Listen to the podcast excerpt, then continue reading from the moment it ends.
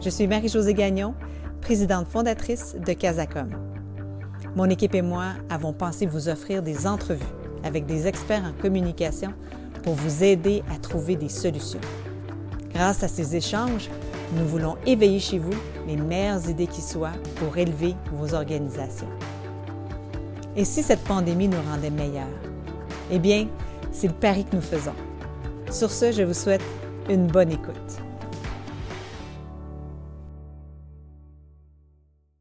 Bonjour, euh, ici Marie-Josée Gagnon et aujourd'hui, j'ai le plaisir de parler à Guylaine Bergeron, qui est directrice générale communication, marketing et image de marque à Radio-Canada, service français. Bonjour Guylaine. Bonjour Marie-Josée. Merci de m'accorder cette entrevue, euh, Guylaine. Je voulais savoir dans un premier temps, qu'est-ce qui a changé pour Radio-Canada quand la pandémie a commencé ou en fait quand le confinement a été déclaré? Bien, écoute, ça avait commencé quand même quelques jours avant parce qu'évidemment, tous nos vous savez que euh, l'information, c'est l'ADN de Radio-Canada. Donc, évidemment, tous les services d'information, autant en région Montréal, étaient vraiment euh, sur le, le, le, plancher du travail à vitesse grand V. Donc, ça a été vraiment, je dirais, en termes de priorité, de structurer vraiment euh, l'information pour répondre à ce besoin essentiel euh, d'informer les Canadiens sur ce qui se passait.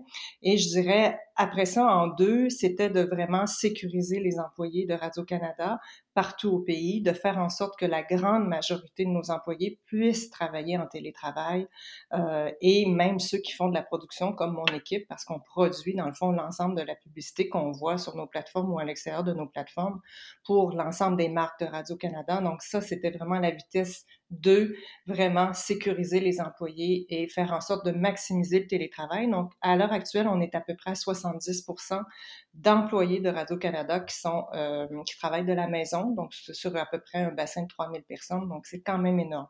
Oui, puis il n'y a pas eu, euh, contrairement à d'autres places où j'ai remarqué, il y a eu carrément des interruptions d'émissions pendant une ou deux semaines. J'ai vu ça en France. Genre, on remarque qu'aux États-Unis, la plupart des émissions sont produites à l'extérieur des studios. J'ai l'impression que vous, vous en produisez encore pas mal à l'intérieur de Radio-Canada. Comment ça se passe? Absolument. Ben, on arrivait à cheval sur deux grilles, en fait, en télévision. Tu sais, on arrivait avec la, la fin des émissions de, de, de, de, de la, de l'horaire d'hiver, on rentrait sur la grille d'été. Donc là, on a eu un deux, trois semaines pour s'ajuster. D'abord, en radio, toutes les émissions, autant sur Ici Musique que sur Ici Première, ont été diffusées avec des spéciales d'information. En télé, c'est intéressant parce qu'évidemment, il y avait des spéciales, il y a les conférences de presse des premiers ministres qu'on voit arriver sur Ici Télé, des fois en simultané sur Ici parce qu'on parce qu'on parce qu'on veut aussi euh, permettre de, de l'avoir euh, le plus largement. Mais là, il y avait vraiment une discussion à l'effet est-ce qu'on continue des plateaux? Un plateau comme tout le en parle, une émission comme euh, comme euh, Infoman. Euh, on arrivait aussi avec l'émission Bonsoir Bonsoir qui était diffusée l'an passé, qui voulait revenir en ondes. Il y a eu vraiment, je dirais, d'énormes discussions à l'effet de dire est-ce qu'on continue ça? Et moi, je trouve que euh, l'intelligence là de, de, cette décision là, c'est d'avoir aussi été au-delà euh, de nous, de notre capacité à produire, mais de dire qu'est-ce que l'auditoire voudrait? De Radio-Canada. Et on, s'est dit que l'auditoire avait besoin aussi, oui, bien sûr, d'être informé, et ça, on le fait bien, euh, très bien même, mais avait besoin aussi de se divertir, d'aller vers autre chose, au moins de lui offrir autre chose.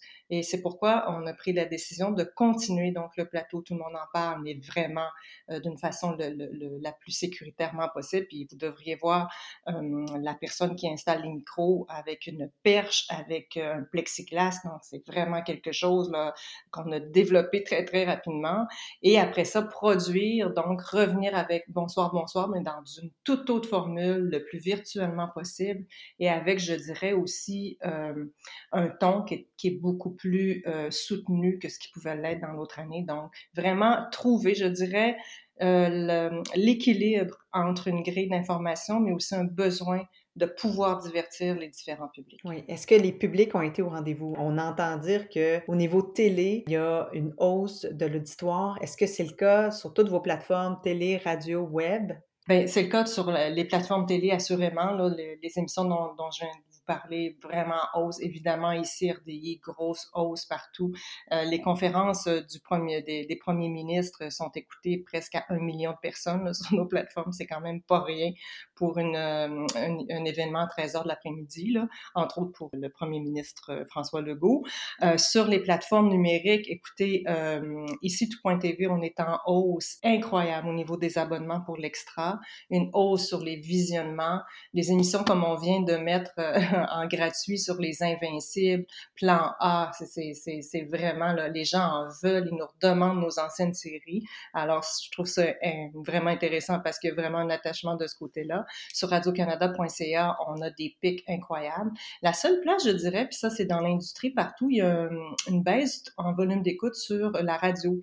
Alors, une, une baisse volume d'écoute d'à peu près 13 c'est quand même énorme. Nous, on s'est maintenu, Radio-Canada, mais on n'a pas nécessairement de hausse.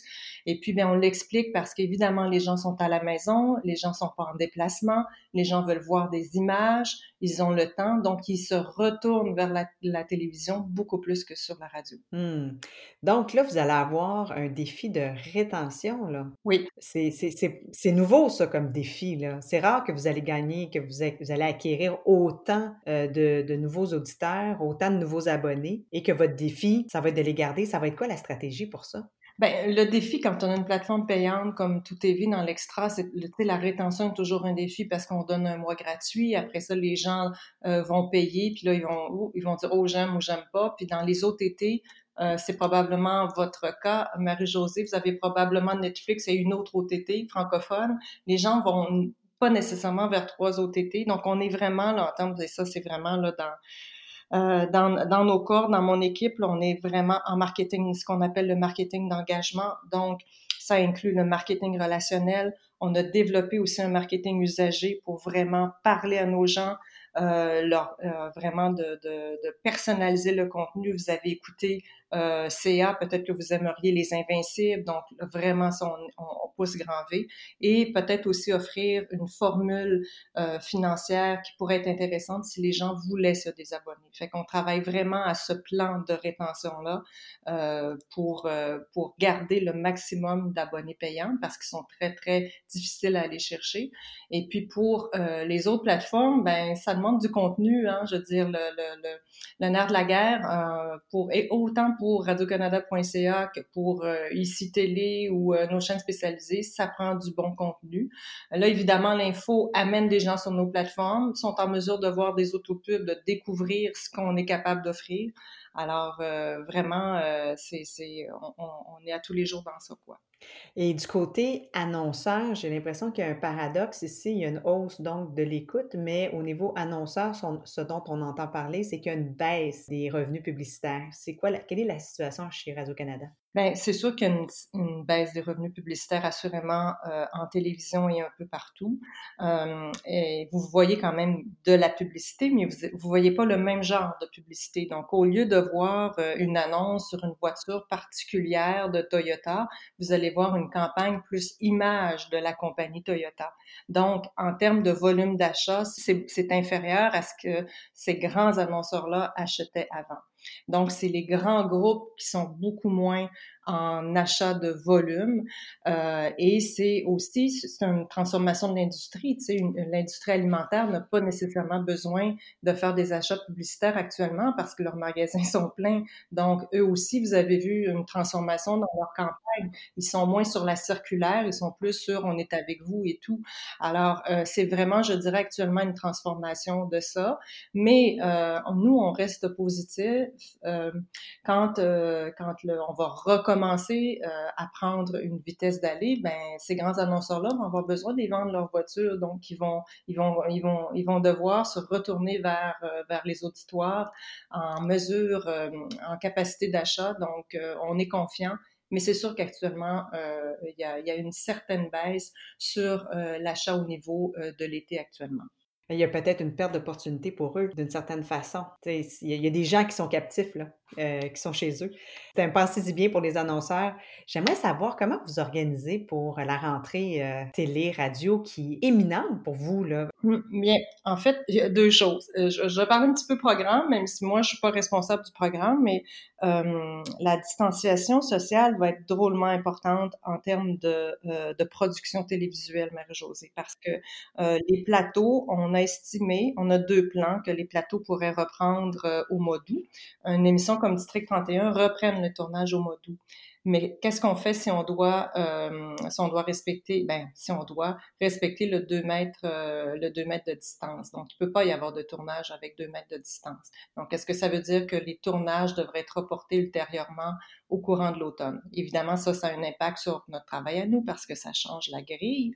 Euh, mais je, je, dirais qu'actuellement, les plans de lancement, évidemment, publicitairement, ça dépend toujours de la grille et des nouveautés qu'on aura à la grille. Parce que si on n'est pas capable de tourner, euh, ça veut dire quoi en termes de show, de production, de nouvelles dramatiques à mettre à, l'antenne. Mais euh, particulièrement là, pour la relation avec les journalistes, comment on va faire ça? Ben, on va faire ça de façon virtuelle. Alors, le projet sur lequel on travaille actuellement, c'est d'avoir euh, d'avoir nos gens responsables du programme avec peut-être un animateur et que les journalistes soient présents virtuellement. Il faut beaucoup de créativité, mais c'est tout un casse-tête. C'est tout un casse-tête euh, que vous, allez de, vous avez devant vous. Euh, il y a beaucoup d'éléments qui vont rentrer en jeu. Bonne chance, Guylaine, et merci pour cette entrevue. Merci à toi, Marie-Josée. Bonne journée. Bonne journée. Merci de nous avoir écoutés. Si vous avez aimé ce balado, merci de le partager. Si vous souhaitez échanger avec nous, n'hésitez pas à nous écrire. Et finalement, si vous cherchez d'autres réponses à vos questions, visitez notre centre de ressources sur la communication et la COVID-19 sur casacom.ca ou encore participez à nos webinaires chaque jeudi. Bon courage et à très bientôt.